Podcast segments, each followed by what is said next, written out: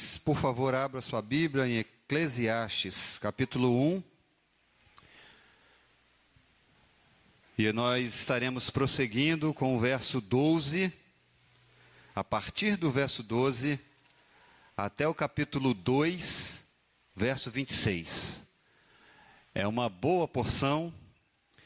Nós, eu irei estar lendo à medida que a gente vai avançando aqui no esboço, para a gente uh, ganhar aí um tempo. Então, abra sua Bíblia em Eclesiastes, capítulo 1, e vamos prosseguir a partir do verso 12. Uh, temos, começamos na semana passada e temos pensado acerca deste tema, a viva a vida. Viva a vida. E dando mais um clique, por favor, Caio. Nós uh, temos é, é, dividido aí Eclesiastes nessas quatro porções. Então você vai é, ver de que do capítulo 1, verso 1 até o capítulo 2, verso uh, 26, ali está 16. É, é 26, né? Eu que estou viajando. Não, tem 26, 2, 26. Do capítulo 1 até o 2, 26, é a porção da experiência de vida do pregador. Nós vimos na semana passada chamado uh, de pregador, né, chamado uh, com o termo né, Kohelet, Uh, alguém que liderava uma assembleia, alguém que estava à frente uh, de uma congregação, falando a um público maior. Esta é a ideia. O pregador aqui, alguém que estava uh, expondo as suas ideias, expondo os seus ensinamentos a uma congregação, a, a um grupo grande de pessoas. E ele então eh, vai fazer isso, e nessa primeira porção do capítulo 1 até o capítulo 2, 26, ele vai enfatizar a sua experiência de vida. Nós vimos na semana passada um pouco sobre isso e iremos terminar hoje.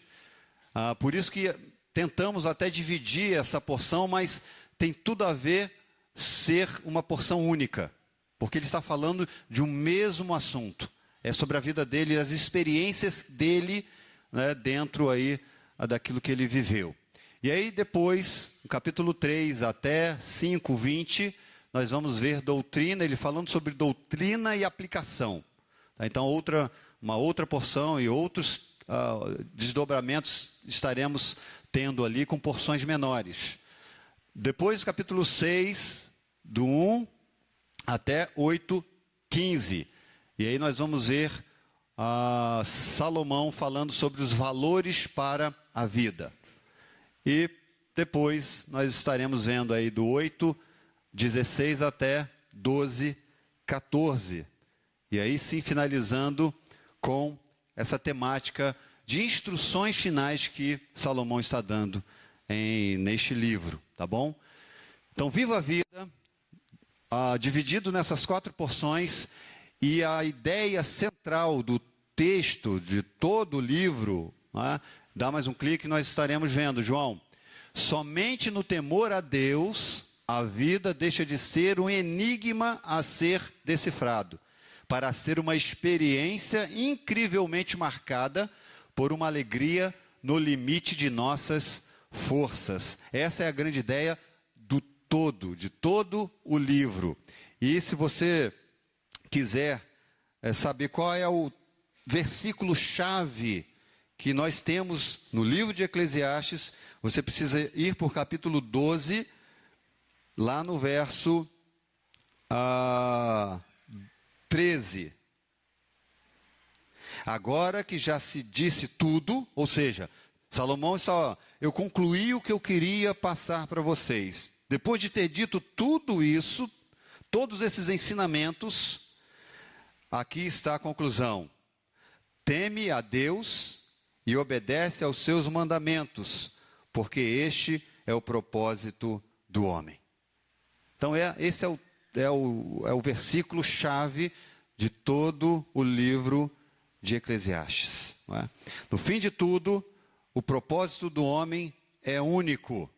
É único, somente um: o temor a Deus, obediência a Deus, ouvir Deus, andar segundo os desígnios de Deus. E ele aprendeu isso, e nós vamos hoje avançar um pouco mais, então, trazendo ah, para vocês ah, um tema. Pode dar um clique, por favor? Ah, esse tema, a busca da verdade pela experiência mundana. O que Salomão está fazendo aqui nesta porção de hoje? Ele está nos mostrando, pela sua experiência pessoal, de que ele buscou a verdade, mas pela experiência mundana. Né? E nós vamos ver aí de que no primeiro ponto, por exemplo, que Salomão ele quis a satisfação, ele buscou a satisfação, ou melhor, a sabedoria, né? Ele buscou a sabedoria como um fundamento da vida.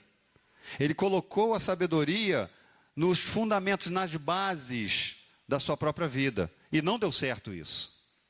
Depois ele vai pegar e vai colocar os prazeres, né, o prazer como fundamento da vida. Também não deu certo.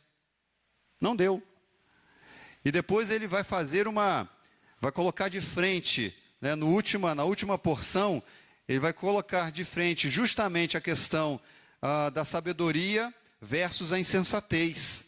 E depois disso ele vai chegar a uma conclusão, ainda ah, nós iremos ver no final dessa porção. O fato é, queridos, de que ah, o homem, ele busca, ou ele tem buscado respostas para a sua vida. O homem é um incansável ser que busca, res, busca respostas para tudo. Ele quer respostas. Ele quer é, é, que as suas dúvidas, os seus questionamentos, eles sejam supridos.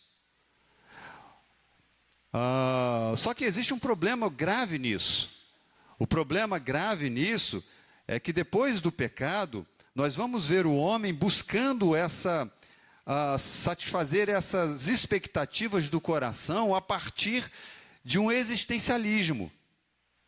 Em outras palavras, ele quer dar solução a partir daquilo que ele está vendo debaixo do sol. Aquilo que Salomão coloca de diversas formas aqui, em vários momentos, nós vamos ver ele falar sobre isso, né? aquilo que está debaixo do sol. O que é debaixo do sol é tudo aquilo que acontece aqui no plano terreno.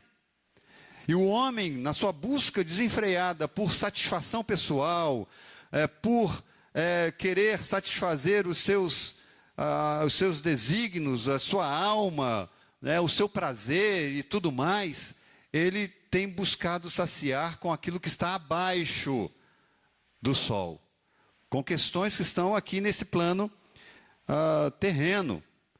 Por isso que o, esse tema, para mim, é, reflete um pouco sobre o que nós vamos ver aqui: a satisfação sendo buscada, ou melhor, a busca da verdade pela experiência mundana. E aí, mais um clique, por favor. A grande ideia desta porção está aí. A vida só pode ser satisfeita quando seu fundamento estiver em Deus. Em Deus. Se você buscar fundamentos ah, lembra da construção, um prédio para ser colocado de pé, ou melhor, ser colocado de pé não. Para um prédio ser colocado de pé, para uma casa ser colocada de pé, você precisa colocar uns pilares. Mas se ela não tiver fundamento, ela fica de pé, mas em breve cai. Agora, se você quiser fazer com que uma casa permaneça de pé, você tem que ter, fazer fundamentos. Ou colocar um fundamento adequado né, de acordo aí com a altura que você vai subir o prédio, a bitola do, do vergalhão tem que ser adequada, né, os buracos e tudo mais. Quando nós, assim como Salomão nos, vai nos ensinar aqui, quando nós colo buscamos colocar uh, esse fundamento, ou estabelecer esse fundamento em outra coisa a não ser Deus, nós estamos correndo um sério risco. Um sério risco. E então é interessante relembrar que Salomão está aqui provavelmente, possivelmente, é, em sua velhice, fazendo reflexões de um passado que não foi tão glorioso. Embora o passado dele tenha sido um passado prazeroso. Vou repetir: Salomão teve um passado não tão glorioso, embora tenha tido um passado prazeroso. O que, que eu quero dizer com isso? Nem sempre, amados, ser satisfeito no seu, em algum tipo de prazer significa que você está no caminho certo. Salomão nos ensina de que ele, ah, por ter se afastado de Deus, por não ter buscado Deus como seu fundamento, ele até teve prazer, mas ele não tinha satisfação plena no coração. Não tinha. Por isso, dando mais um clique, nós vamos ver de que a sabedoria como fundamento da vida é o que Salomão está colocando aqui para nós nos versos 12 até o 18. Ele buscou um fundamento, e o fundamento que ele buscou foi a sabedoria. Você vai ver esse termo sabedoria em vários momentos na carta ou nesse livro. Até porque, amados, vocês viram na semana passada a ênfase que foi dada na questão da sabedoria de Salomão. Salomão foi um homem extremamente sábio. Ele pediu sabedoria a Deus. Ele pediu e Deus a deu. Agora vamos ver no, no verso 12 do capítulo 1, ele dizendo isso, ele mesmo é, enfatiza novamente isso, é? Eu, o sábio, Fui rei sobre Israel em Jerusalém. Ele já havia dito isso no verso primeiro, ou melhor, já está relatado desde o verso primeiro, palavras do sábio filho de Davi. No primeiro, nesse primeiro verso, nós vamos ver um relato sobre este sábio. Está na terceira pessoa, mas aqui, no verso 12, ele fala na primeira pessoa, eu, o sábio. Ele sabia que ele tinha uh, conhecimento necessário para julgar as questões do mundo da sua época. E ele fez isso de várias formas. Nós vamos ver também no verso 16, ainda do capítulo 1, ele enfatizando a questão da sabedoria. O verso 16 vai dizer: Então pensei comigo mesmo, tornei-me um homem próspero, cuja sabedoria é maior do que a dos que governaram Jerusalém antes de mim. O que Salomão está dizendo é de que antes dele não houve alguém que governasse que fosse mais sábio do que ele. E nós vamos ver de que depois de Salomão o reino é dividido. Também não houve depois de Salomão, num reino é, unificado, ninguém mais sábio do que ele de repente está para existir ainda um homem tão sábio quanto Salomão. A sabedoria desse homem era tremenda. Ele era tão sábio que os povos vizinhos iam atrás dele, os persas, os medos. Uma rainha foi ao seu encontro para pedir direção, e ela ficou encantada com tanta sabedoria. Mas preste atenção, ter sabedoria não significa que você será bem-sucedido na sua vida íntegra com o Senhor. Salomão foi um homem sábio, mas ele escorregou. Ter conhecimento não significa que você não vá ou não, não esteja né, numa posição de blindagem em relação aos desvaneios deste mundo. Não. Porque muito daquilo que nós temos de conhecimento às vezes fica apenas aqui, mas não vem para cá. Nós já parou para pensar que nós somos muito bons em dar conselhos? Nós somos excelentes, nós temos uma palavra sempre para dar conselho para alguém. Agora, quando nós começamos a refletir se aquele conselho que eu estou dando eu posso aplicar para mim também, ou eu estou coerente com aquele conselho, aí a coisa fica um pouco estreita. Porque, vez por outra, a gente está em desacordo com aquilo que a gente está ensinando. Verdade ou não é? Um filho faz alguma coisa, você logo de pronto dá uma bronca, chamando a atenção, mas aí o seu filho vira, ó, papai, mas você não fez isso, aquilo, aquilo outro. Te pega no pé. Te pega no pé. Então, Salomão nos mostra que a sabedoria em si mesma não surte efeito algum. Algum. Ele era um homem sábio. E preste atenção que ele vai prosseguir. No verso 13, olha só. Aqui nós temos a observação de um estudioso de causa. Salomão falou: dediquei o coração a examinar e a investigar com sabedoria tudo o que se faz debaixo do céu.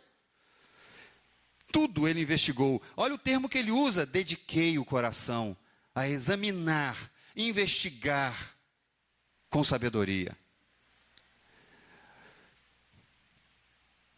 Preste atenção que é interessante porque Salomão não é um desses que ouve sobre algum tipo de assunto no Facebook ou no WhatsApp e já depois de ouvir faz algumas afirmações contundentes sem ao menos ver se o que está sendo reproduzido é fake news ou não.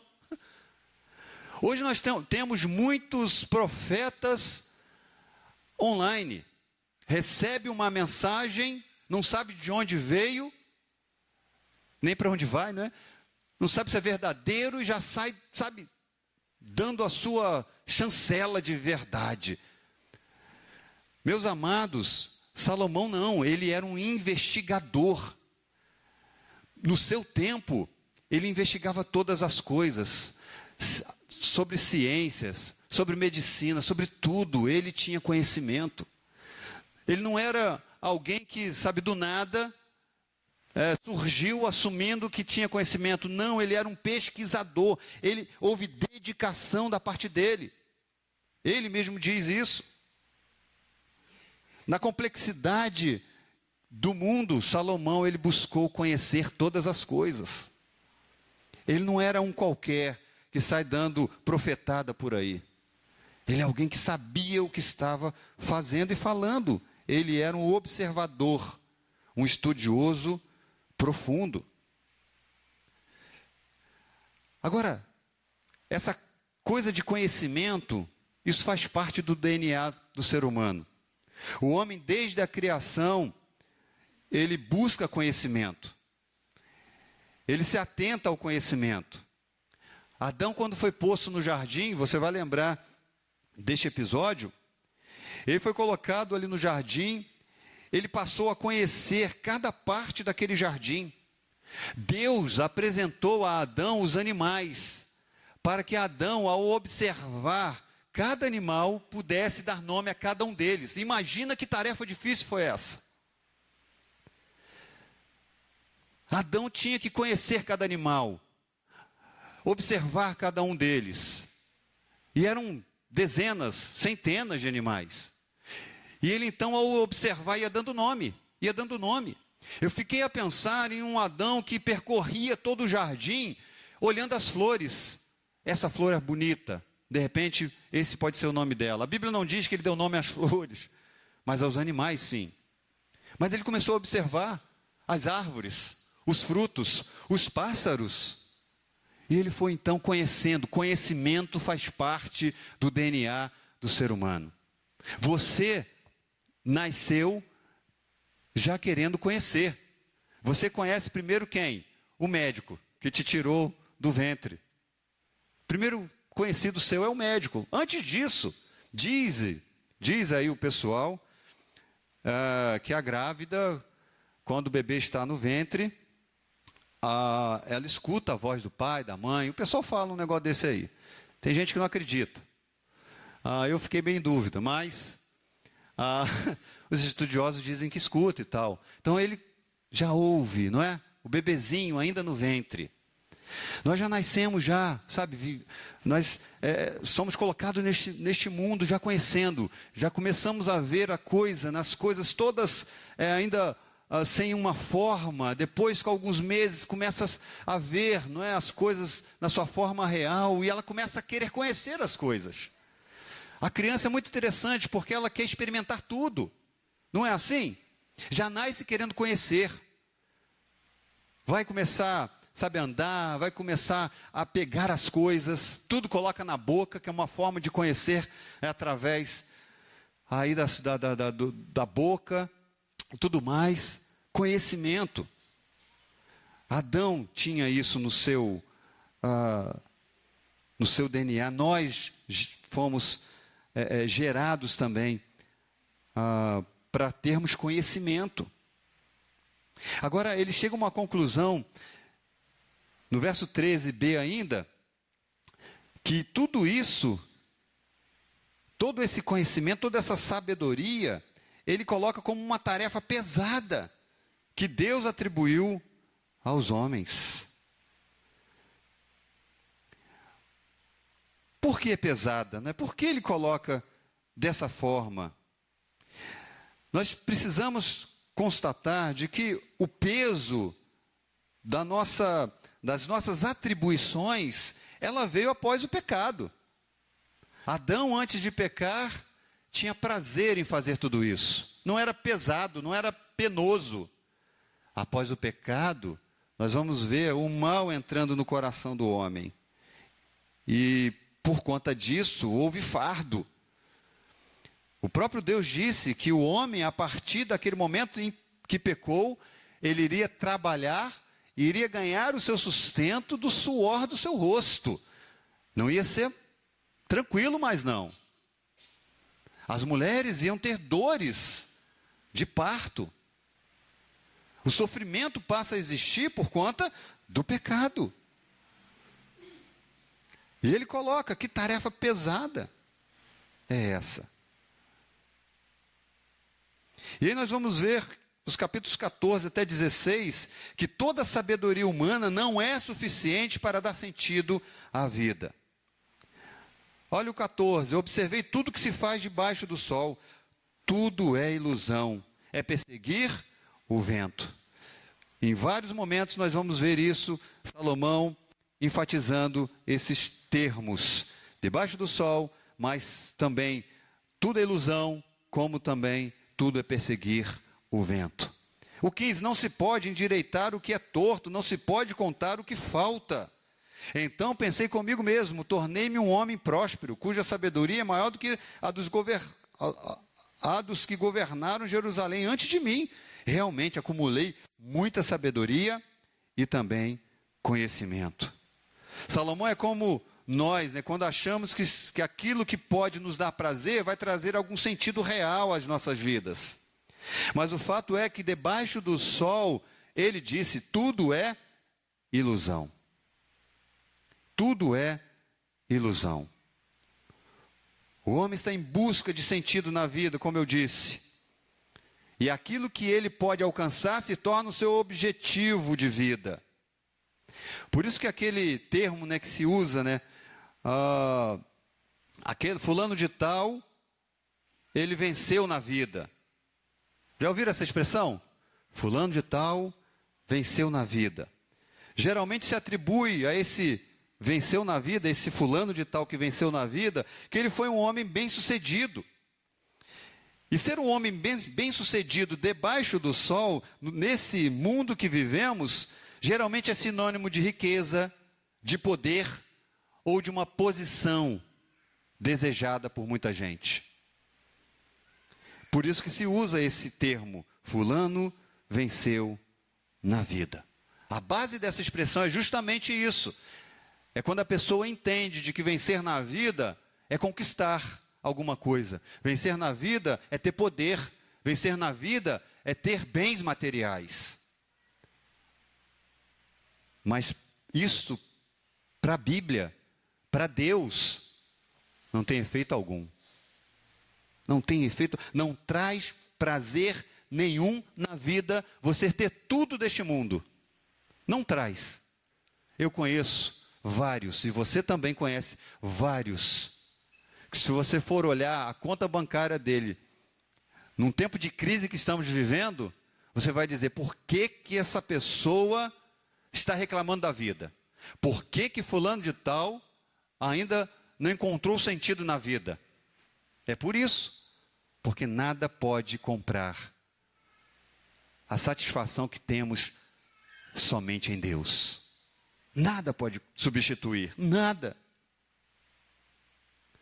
Por exemplo, o verso 15 diz de que ele chegou à conclusão que não pode endireitar o que é torto e nem pode contar o que falta.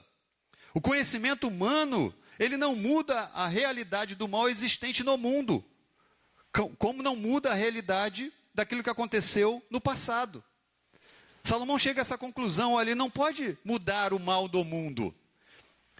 Muita gente, ah, até bem intencionada, quer mudar o mundo, mas não vai conseguir, porque nenhuma sabedoria humana pode mudar o mal que existe no mundo. Só existe uma forma do mal que há em nós, ele ser retirado. É na cruz. É no Calvário. É na obra redentora de Jesus Cristo. Ele pode transformar o coração pecaminoso. Ele pode fazer com que eu e você saiamos daquela posição é, de derrotado, espiritualmente falando, para um vitorioso nele. Só Jesus pode transformar o homem. A sabedoria humana não pode. Jamais poderá. Por isso que um comentarista vai dizer o seguinte: ó, no entanto, devemos lembrar que Deus tem o poder de reparar o que está errado e suprir o que está em falta. Ele não mudará o passado, mas pode mudar a maneira de o passado nos afetar.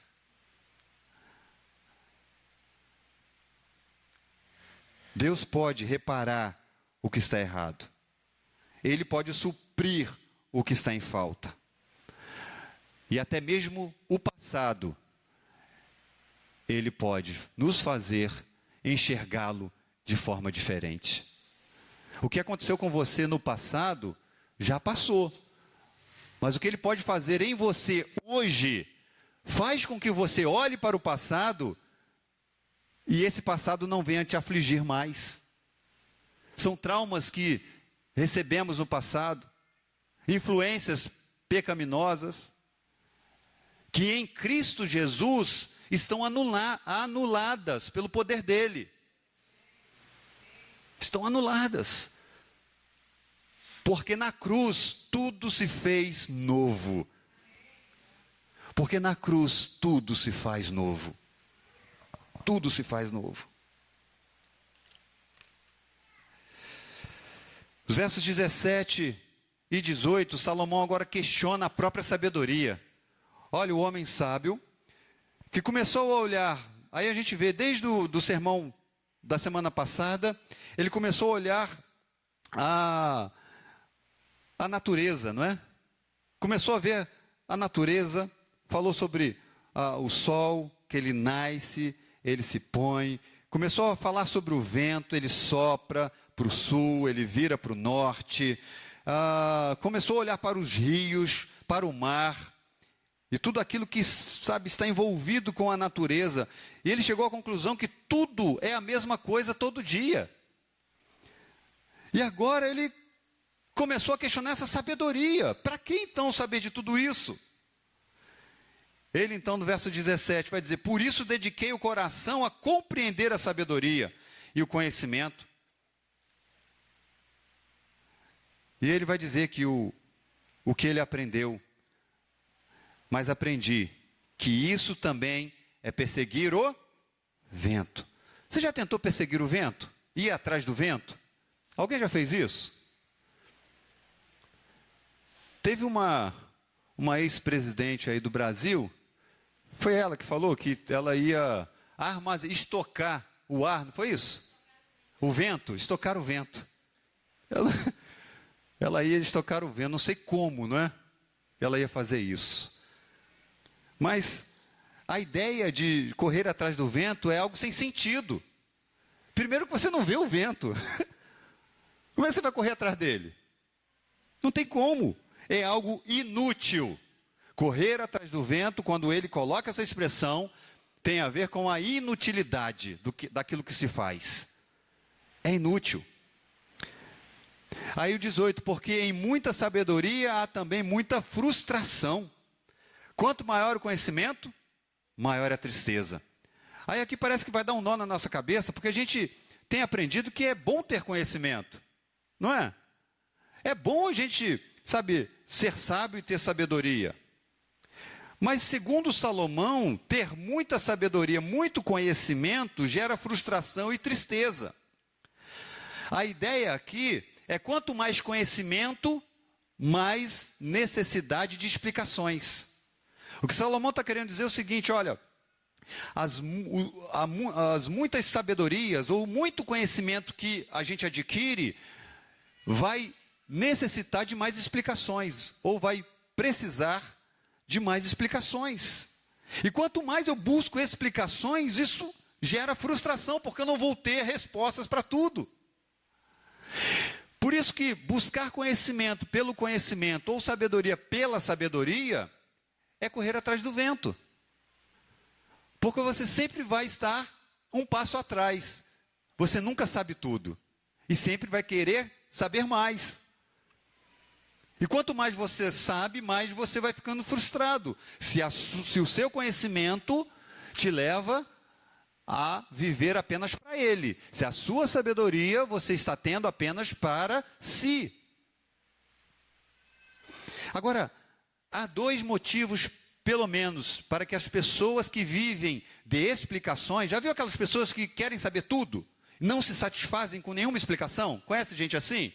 É esse tipo de pessoas que Salomão está dizendo. Essas pessoas que vivem só de explicações e nunca estão contentes, elas nunca vão encontrar uma verdadeira felicidade. Sabe por quê? Primeiro, porque debaixo do sol não há explicação para algumas coisas que acontecem. É verdade ou não é isso? Não há. E Deus não tem obrigação de esclarecê-las. Repete comigo. Deus não tem obrigação de esclarecê-las. Até porque se Deus esclarecesse, provavelmente nós iríamos continuar sem entender. Porque tem coisa que nós não vamos compreender. Foi Martim Lutero que disse isso, de que a mente dele é rasa, mas a palavra de Deus é profunda. Ele pedia misericórdia de Deus para Deus ajudá-lo a entender a palavra. Porque nós sempre estamos no passo, um passo não, nós estamos 20 mil passos atrás. 20 mil. Alguém aqui consegue ah, ler toda a Bíblia, entender tudo o que a Bíblia diz? o que, que Deus falou com você hoje de manhã naquele verso que você leu? Ih, já esqueci. A nossa mente é assim. A nossa mente é assim. Então, não queira saber de tudo nessa, nessa vida. Porque tem coisas que Deus não vai permitir com que você venha conhecer. Não vai. Ou se satisfazer com uma explicação. Não vai. Esse é o primeiro ponto. Porque se você estiver preso somente às explicações, você vai não vai ter uma verdadeira felicidade. O segundo é porque Deus, preste atenção nisso. Deus chamou um povo para viver através de promessas e não de explicações, para viver pela fé e não pela aparência. Às vezes a gente se perde nesse quesito, nesse segundo ponto. Porque a gente às vezes esquece que Deus nos chama para viver em confiança com Ele, num relacionamento de confiança e de fé. E o que é viver num relacionamento de confiança e de fé? Não foi aquilo que Pedro fez quando ah, avistou de longe Jesus e pediu para ir até ele, ele foi, mas chegou no meio do caminho ele afundou. Viver um relacionamento de fé é mesmo você não vendo as coisas acontecerem, é você confiar que Deus está contigo e vai lhe ajudar nesses momentos que você tem vivido. Caminhar com fé ou caminhar pela fé num relacionamento com Deus não significa que você vai ter as respostas e às vezes você não vai ter resposta nenhuma enquanto estiver aqui neste mundo. E mesmo assim você vai precisar permanecer fiel a Ele num relacionamento de fé. Deus te chamou para viver assim, amados. O que você precisa se agarrar são nas promessas. Ele fez promessas a teu respeito. E a palavra de Deus tem milhares dessas promessas. Segundo ponto, nós vamos ver que o Salomão estava colocando o prazer como fundamento da vida. Olha o verso 2, a partir do 1. E aí ele vai falar isso do 1 até o 11, por exemplo. Eu disse a mim mesmo: Vem, experimenta a alegria, desfruta o prazer, mas isso também era ilusão. Concluí que o riso é loucura e que a alegria de nada vale. Resolvi no íntimo entregar o corpo aos efeitos do vinho e deixar-me levar pela insensatez, sem deixar de me guiar pela sabedoria. Eu queria saber o que vale a pena fazer debaixo do céu, dos poucos dias de vida humana. Fiz obras magníficas para mim, construí casas, plantei vinhas, cultivei jardins, pomares, plantei neles árvores frutíferas de todas as espécies, fiz reservatórios de água para irrigar os bosques verdejantes, comprei escravos e escravas e tive escravos que nasceram em minha casa. Também tive mais gado e rebanho do que todos os que viveram em Jerusalém antes de mim. Também acumulei prata, ouro, tesouros dos reis e das províncias, escolhi cantores e cantoras, desfrutei das delícias dos homens, mulheres em grande número. Assim prosperei e me tornei mais rico do que todos os que viveram em Jerusalém antes de mim, e nunca me faltou sabedoria. Não me neguei nada que os meus olhos desejaram, nem privei o coração de alegria alguma, pois me alegrei em todo o meu trabalho, e foi essa a minha recompensa por todo o meu esforço. Mas, verso 11, quando pensei em tudo que as minhas mãos haviam feito, em todo o esforço que empenhei no que realizei, percebi que tudo era ilusão. Tudo foi como perseguir o vento. Não há nenhum proveito em tudo que se faz debaixo do sol. Quando o prazer está em primeiro lugar, logo aparece o ator principal. Quando o prazer está em primeiro lugar, logo aparece o ator principal. Preste atenção comigo. O verso começa dizendo: Eu disse a mim mesmo, eu concluí, eu resolvi, eu fiz obras. É muito eu aqui. Salomão era um ensimesmado. Eu fiz, eu cultivei, eu comprei. Em nenhum momento aqui neste trecho você vai ver ele dependendo de outra pessoa, a não ser dele mesmo.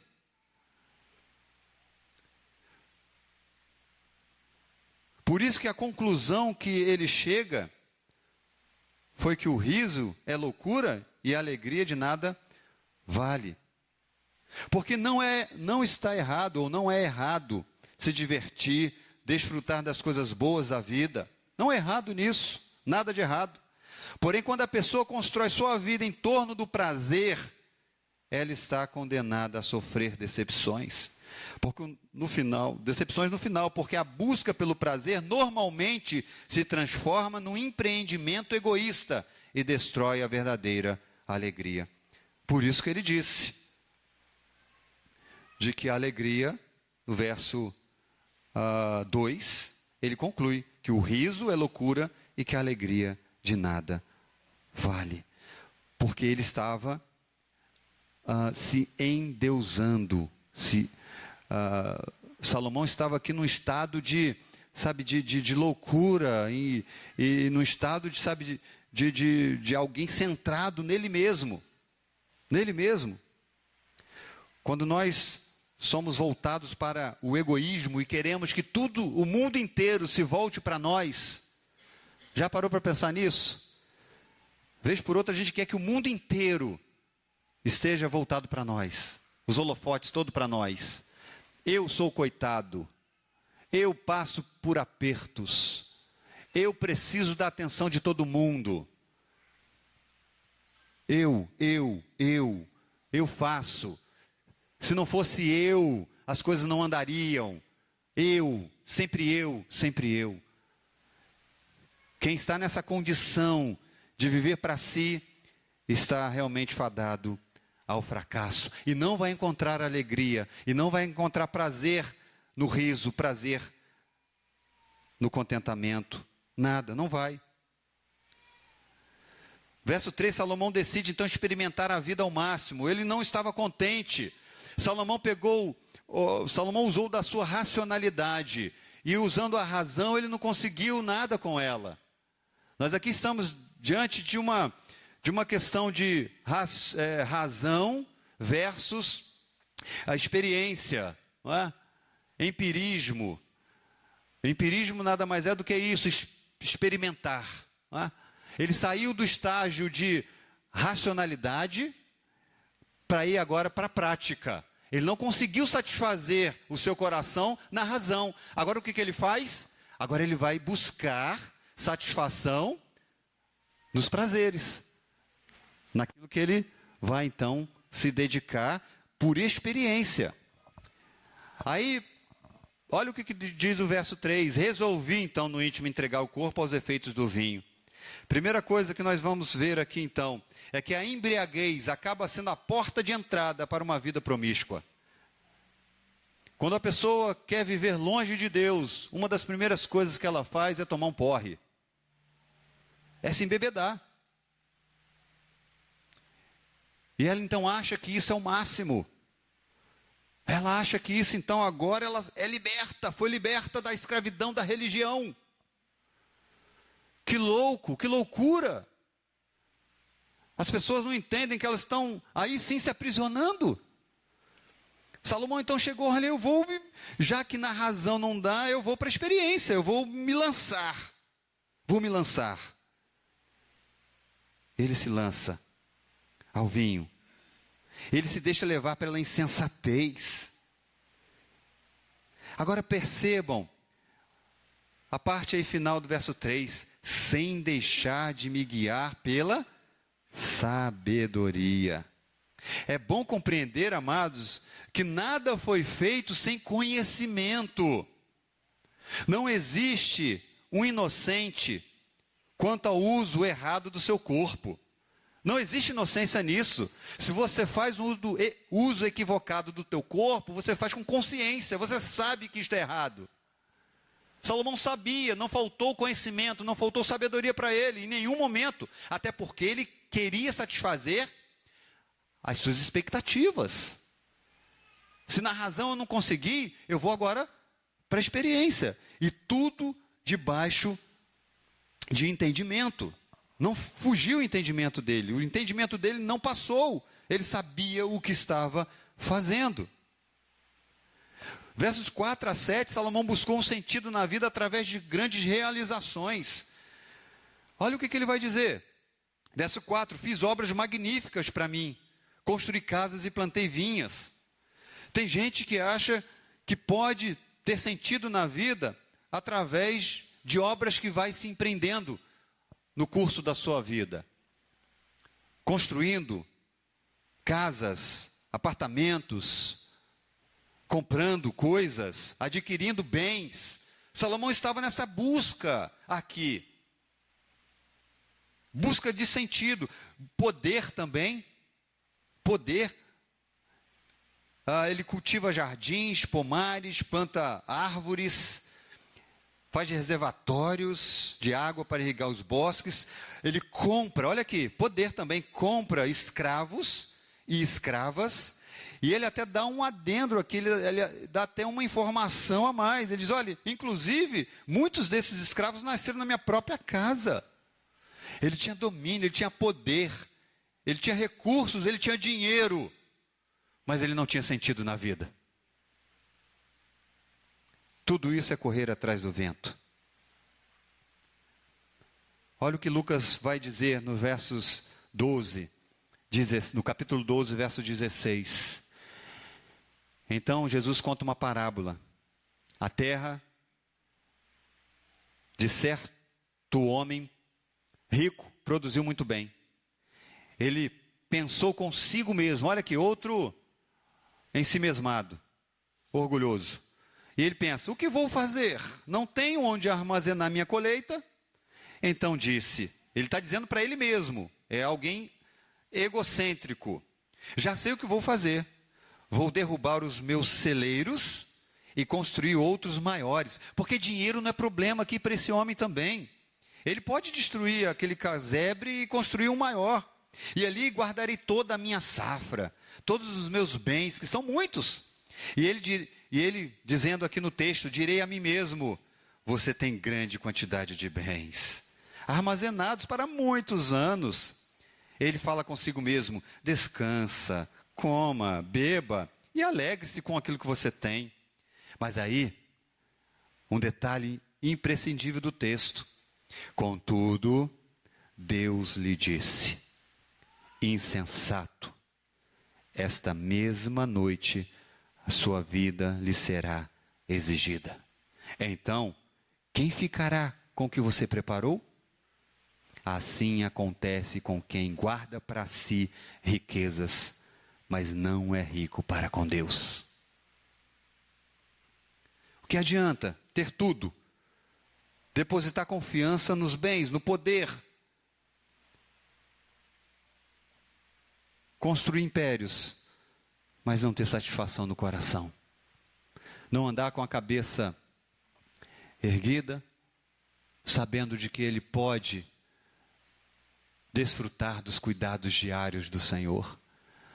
Dormir uma noite tranquila, porque sabe que Deus está guardando o sono dele e que pela manhã as misericórdias de Deus será renovada.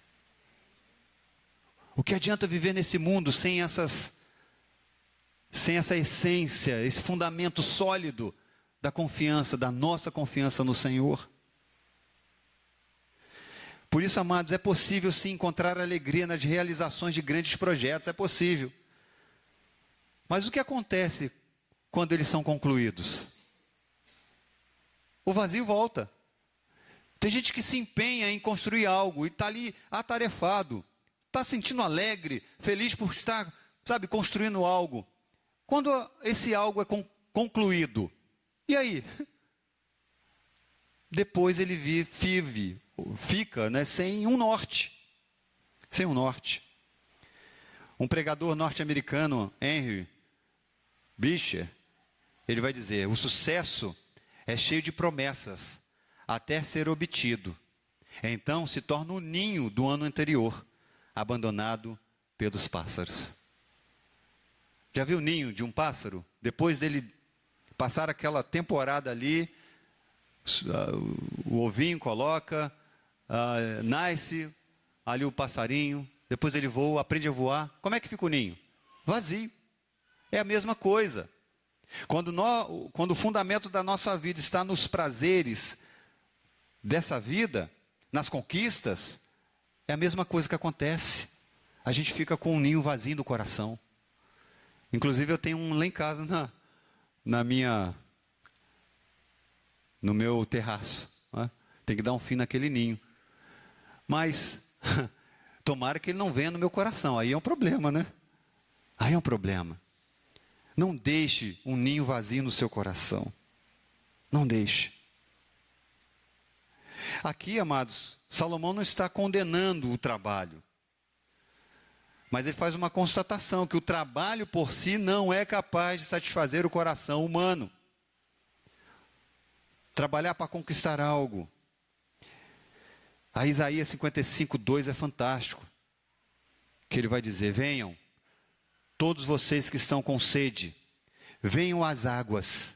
E vocês que não possuem dinheiro algum, venham, comprem e comam. Venham, comprem vinho e leite sem dinheiro e sem custo. Por que guardar dinheiro? Ou por que gastar dinheiro naquilo que não é pão? E o seu trabalho árduo naquilo que não satisfaz. Escutem, escutem-me e comam o que é bom, e a alma de vocês se deliciará na mais fina refeição. É exatamente o que Isaías está falando, amados. Trabalhar em vão por coisas que não vão trazer satisfação. E o Senhor nos chama para nos deleitar nele gratuitamente.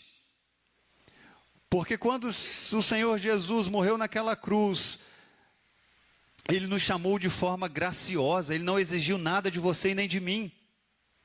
Ele nos chama para experimentar as delícias dele, se fundamentar nele e não nas coisas passageiras e terrenas desse mundo, senão você vai vai viver um caos. Salomão então buscou nas riquezas, nas orgias da vida, satisfação. E o que, que ele teve como recompensa? Apenas os prazeres e nada mais. Verso 8 e 10: Também acumulei prata, ouro, tesouros dos reis das províncias, escolhi cantores e cantoras. Uh, Salomão tinha a oportunidade de comprar os cantores. Olha, ele escolhia cantores, ele, ele sabe, tinha cantores na sua sala, de repente, no seu palácio. Ele desfrutou das delícias dos homens, olha aqui, mulheres, e olha o texto, em grande número. Salomão tinha mulheres, concubinas, centenas delas. Assim prosperei e me tornei mais rico do que todos os que viveram em Jerusalém antes de mim. E nunca me faltou sabedoria. Ele sabia de tudo. Ele tinha conhecimento do que ele estava fazendo. E aí, olha o verso 10: Não me neguei nada que os meus olhos desejaram, nem privei o coração de alegria alguma, pois me alegrei em todo o meu trabalho. E foi essa a minha recompensa por todo o meu esforço. Não tem como, amados. Aquele que vive para si mesmo, buscando nas riquezas, nos prazeres, satisfação, o que ele vai ter no final? Apenas prazeres e satisfação, e nada mais do que isso. Só que são prazeres e satisfações passageiras, efêmeras, fugazes, que não leva a lugar nenhum. E aí nós vamos ver então para finalizar os versos 12 até o 26, que ele então agora coloca a sabedoria de frente com a insensatez. Salomão agora muda o seu olhar de um plano terreno para algo além. As coisas só começam, amados, a mudar no nosso coração quando a gente entende de que a nossa vida não é ou não pode ser direcionada por aquilo que está abaixo do céu abaixo do sol. Salomão vivia para si num plano apenas horizontal. Agora ele começa a perceber de que existe algo além dessa vida além. Verso 13. Então vi que a sabedoria é melhor do que a insensatez, assim como a luz é melhor do que as trevas. Os olhos do sábio o dirigem, mas o tolo anda na escuridão. Porém, percebi que o destino de ambos é o mesmo. Olha o 15. Por isso pensei: o que acontece ao tolo também acontecerá a mim. Por que então busquei tanto a sabedoria? Então eu disse a mim mesmo: isso também é um absurdo. Ao 16: Nem o sábio nem o tolo serão lembrados para sempre, pois tudo será esquecido nos dias futuros. Assim como morre o sábio, morrerá também o tolo. Assim como morre o sábio, morrerá também o tolo. A sua comparação agora entre a sabedoria e a insensatez o leva a compreender que a sabedoria é ainda melhor, Porém, a vida do sábio e do insensato terá o mesmo fim. Todos vão morrer. Todos vão morrer. E todo o império que construímos aqui, tudo aquilo que nós empreendemos aqui, não vai existir mais. Nós não iremos ser lembrados para a vida inteira. Ele chega a essa conclusão. Aí ele diz: Olha, isso tudo me frustrou. Verso 17. Por isso, detestei a vida, pois tudo que se faz debaixo do sol é cansativo para mim. Tudo é ilusão, é perseguir o vento. Também detestei todas as coisas que havia me esforçado para fazer debaixo do sol, visto que tenho de deixá-las ao que me suceder. E quem sabe se ele será sábio ou tolo? No entanto, ele se apoderará de tudo que fiz com tanto esforço, de tudo que realizei com a minha sabedoria debaixo do sol. Isso também é um absurdo. Além de Salomão entender de que a vida dele é passageira, ele agora compreende de que tudo aquilo que ele construir aqui vai ficar para alguém. Ele vai construir e outro vai usufruir. Isso é loucura. Por que se agarrar a tais questões? Se eu não levo nada disso aqui comigo e outros ainda vão desfrutar? Aí, 1 Coríntios, Paulo vai falar, 15, 19. Se a nossa esperança em Cristo é apenas para esta vida, somos os mais dignos de compaixão entre todos os homens. Salomão então reconhece que todo exagero de vida que ele teve não valeu nada. Mas o contrário, se ele tivesse buscado uma vida simples e correta diante de Deus, isso lhe traria contentamento. Eu quero pular lá para o verso 24. Não há nada melhor para o homem, olha o que ele diz, do que comer e beber e permitir-se ter prazer no seu trabalho. Salomão entendeu, amados, de que não somente as bênçãos vinham de Deus, mas também a capacidade de desfrutá-la era também uma dádiva de Deus. O que adianta construir tudo e não conseguir desfrutar? Mas aqui há uma compreensão clara e um entendimento de que o que basta para um homem é comer, beber e ter prazer no seu trabalho. O homem não precisa de mais nada do que isso. Tudo que vem além disso é adereço. O homem precisa ser satisfeito naquilo que é básico. O Senhor Jesus nos mostra que ele teve uma vida simples, uma vida, sabe, sem glória, sem luxo, para nos dar exemplo de que nós precisamos estar contentes com aquilo que temos. Precisa haver contentamento no nosso coração, porque quando não há contentamento, há uma busca desenfreada por uma satisfação que não é condizente com as Escrituras e nem com uma vida diante do Senhor. Quando ele então olha que, sabe, uh, que há algo além desta vida, porque quando ele diz que todos vamos morrer, ele está dizendo existe um outro plano. E ele chega à conclusão de que ah, eu apenas poderia ter investido todo o meu tempo naquilo que é básico e estar contente, ou ter um contentamento naquilo que se tinha, ele iria desfrutar de um prazer real coisa que ele não estava experimentando aqui. 1 Timóteo 6,17: ordena aos ricos deste mundo que não sejam orgulhosos, olha a palavra de Deus, nem ponham a esperança na incerteza das riquezas, mas em Deus, que nos concede amplamente todas as coisas para delas desfrutarmos. É isso. Deus chama o rico para não colocar na riqueza o seu coração. Deus chama aqueles que não têm riqueza para também estarem contentes com aquilo que Deus tem lhes dado. E aí ele vai terminar o texto, verso 25: E quem pode desfrutar da comida e da vida sem ele? Sem Ele quem? Sem Deus. Quem pode? Porque Deus é que permite com que venha à minha mesa todas as coisas. Verso 26: Porque Deus dá sabedoria, conhecimento e felicidade ao homem que lhe agrada, mas ao pecador ele dá trabalho de ajuntar e armazenar riquezas para entregá-las a quem agrada a Deus. Isso também é ilusão, é perseguir o vento. Aqui nós vamos ver esse termo que ele usa, pecador aqui. Eu achei interessante porque em alguns casos as riquezas dos insensatos, e pecador aqui tem a ver com aquele que não anda com Deus, e por isso é um insensato, eles, vez por outra, eles acabam beneficiando os justos.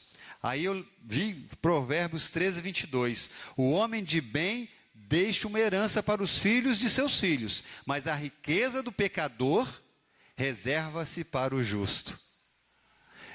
Existem situações, amados, que Deus faz com que uh, o insensato venha repartir com aquilo que ele tem com um justo ou com a obra do Senhor. Vale lembrar que quando os hebreus deixaram o Egito, por exemplo, o que, que aconteceu ali? Eles levaram as riquezas dos seus senhores egípcios. Você vai ver isso em Êxodo 3, 22, 12, 36. Você vai ver também na história bíblica que parte das riquezas usadas na construção do templo foram despojos também das conquistas de Davi contra os seus inimigos. Muito daquilo que esses uh, bambambãs que andavam longe de Deus tiveram como riqueza foram repartidas com o povo de Deus. Isso acontece também. Salomão, então, aqui ele conclui essa experiência que ele teve diante do Senhor, de uma vida que foi, sabe, em si mesmada, tentando buscar fundamento uh, na sabedoria, ele não encontrou. Tentou buscar fundamento nas, nos prazeres deste mundo, ele não encontrou. Mas quando ele então olha para Deus, quando ele então reconhece de que ele precisa viver contente com o Senhor naquilo que Deus lhe dá, aí sim a coisa muda de figura. E aí eu quero terminar aí sim com o verso capítulo 12, verso 22 de Lucas, que Jesus vai ensinar aos seus discípulos uma verdade muito interessante. Capítulo 12, verso 22. E disse aos seus discípulos: por isso vos digo: não fiqueis ansiosos quanto à vossa vida, com o que comereis, nem quanto ao corpo com que vos vestireis. Pois a vida é mais do que o alimento, e o corpo mais do que as roupas. Olhai os corvos, que não semeiam nem colhem, não têm dispensa nem celeiro, contudo, Deus os alimenta. E vós, valem muito mais do que as aves. Qual de vós, por mais ansioso que esteja, pode acrescentar uma hora à duração de sua vida? Se não podeis fazer nem as coisas mínimas, por que estáis ansiosos pelas outras? E ele vai prosseguir falando dos lírios e tudo, e ele diz: Buscai, pois buscai o seu reino, e essas coisas vos serão. Antes buscai o seu reino, e essas coisas vos serão acrescentadas. É o que Deus requer de nós, amados. Que vivamos para Ele, que busquemos a Ele, que venhamos nos satisfazer nele, com o que Ele tem nos dado. O restante é fugaz e é passageiro. Não coloque sua confiança no seu entendimento, na sua sabedoria, no seu conhecimento. Não coloque nos prazeres dessa vida, porque tudo isso vai te levar para caminhos que não são prazerosos e não satisfazem. Busque sempre, sempre se agarrar a uma vida contente no Senhor. Porque, como diz aqui Lucas, nós temos a quem recorrer. Nós não precisamos ficar ansiosos por coisa alguma. Deus supre todas as nossas necessidades. Uma a uma são supridas pelo Senhor. Feche seus olhos, abaixe sua cabeça. Vamos orar.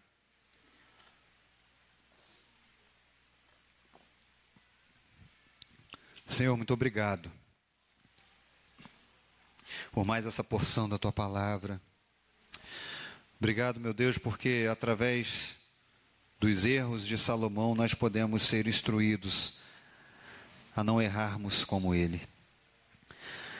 Obrigado, Senhor, porque tudo o que nós precisamos, tudo o que nós necessitamos, vem das mãos do Senhor. Ó Deus, esse mundo ele é passageiro. Existe algo além dele.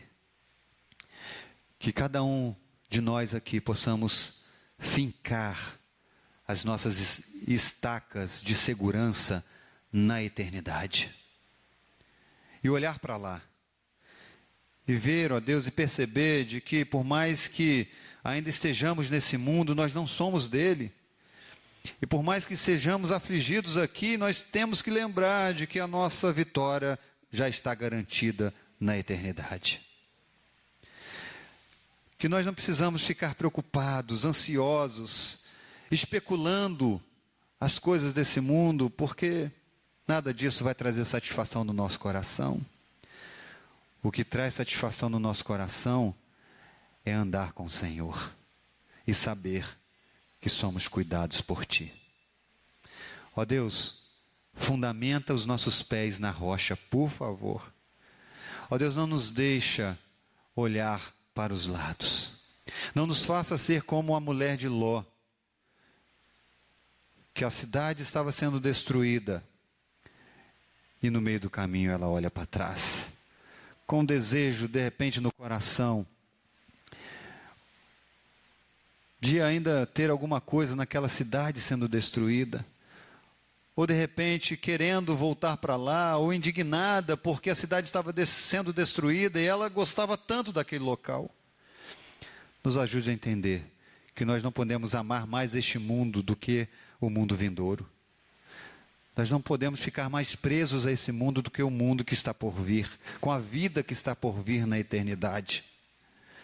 Ajuda-nos a compreender essa verdade. Por favor, ó Pai, guarda o nosso coração, guarda a nossa mente, que são tão, ó Pai, fracas. Nós somos tão fracos, ó Deus. Mas nos guarda, por favor. Que eu e meus irmãos saiamos daqui mais certos do que nunca que o Senhor está conosco. E isso nos basta. Obrigado, Senhor. Em nome de Jesus.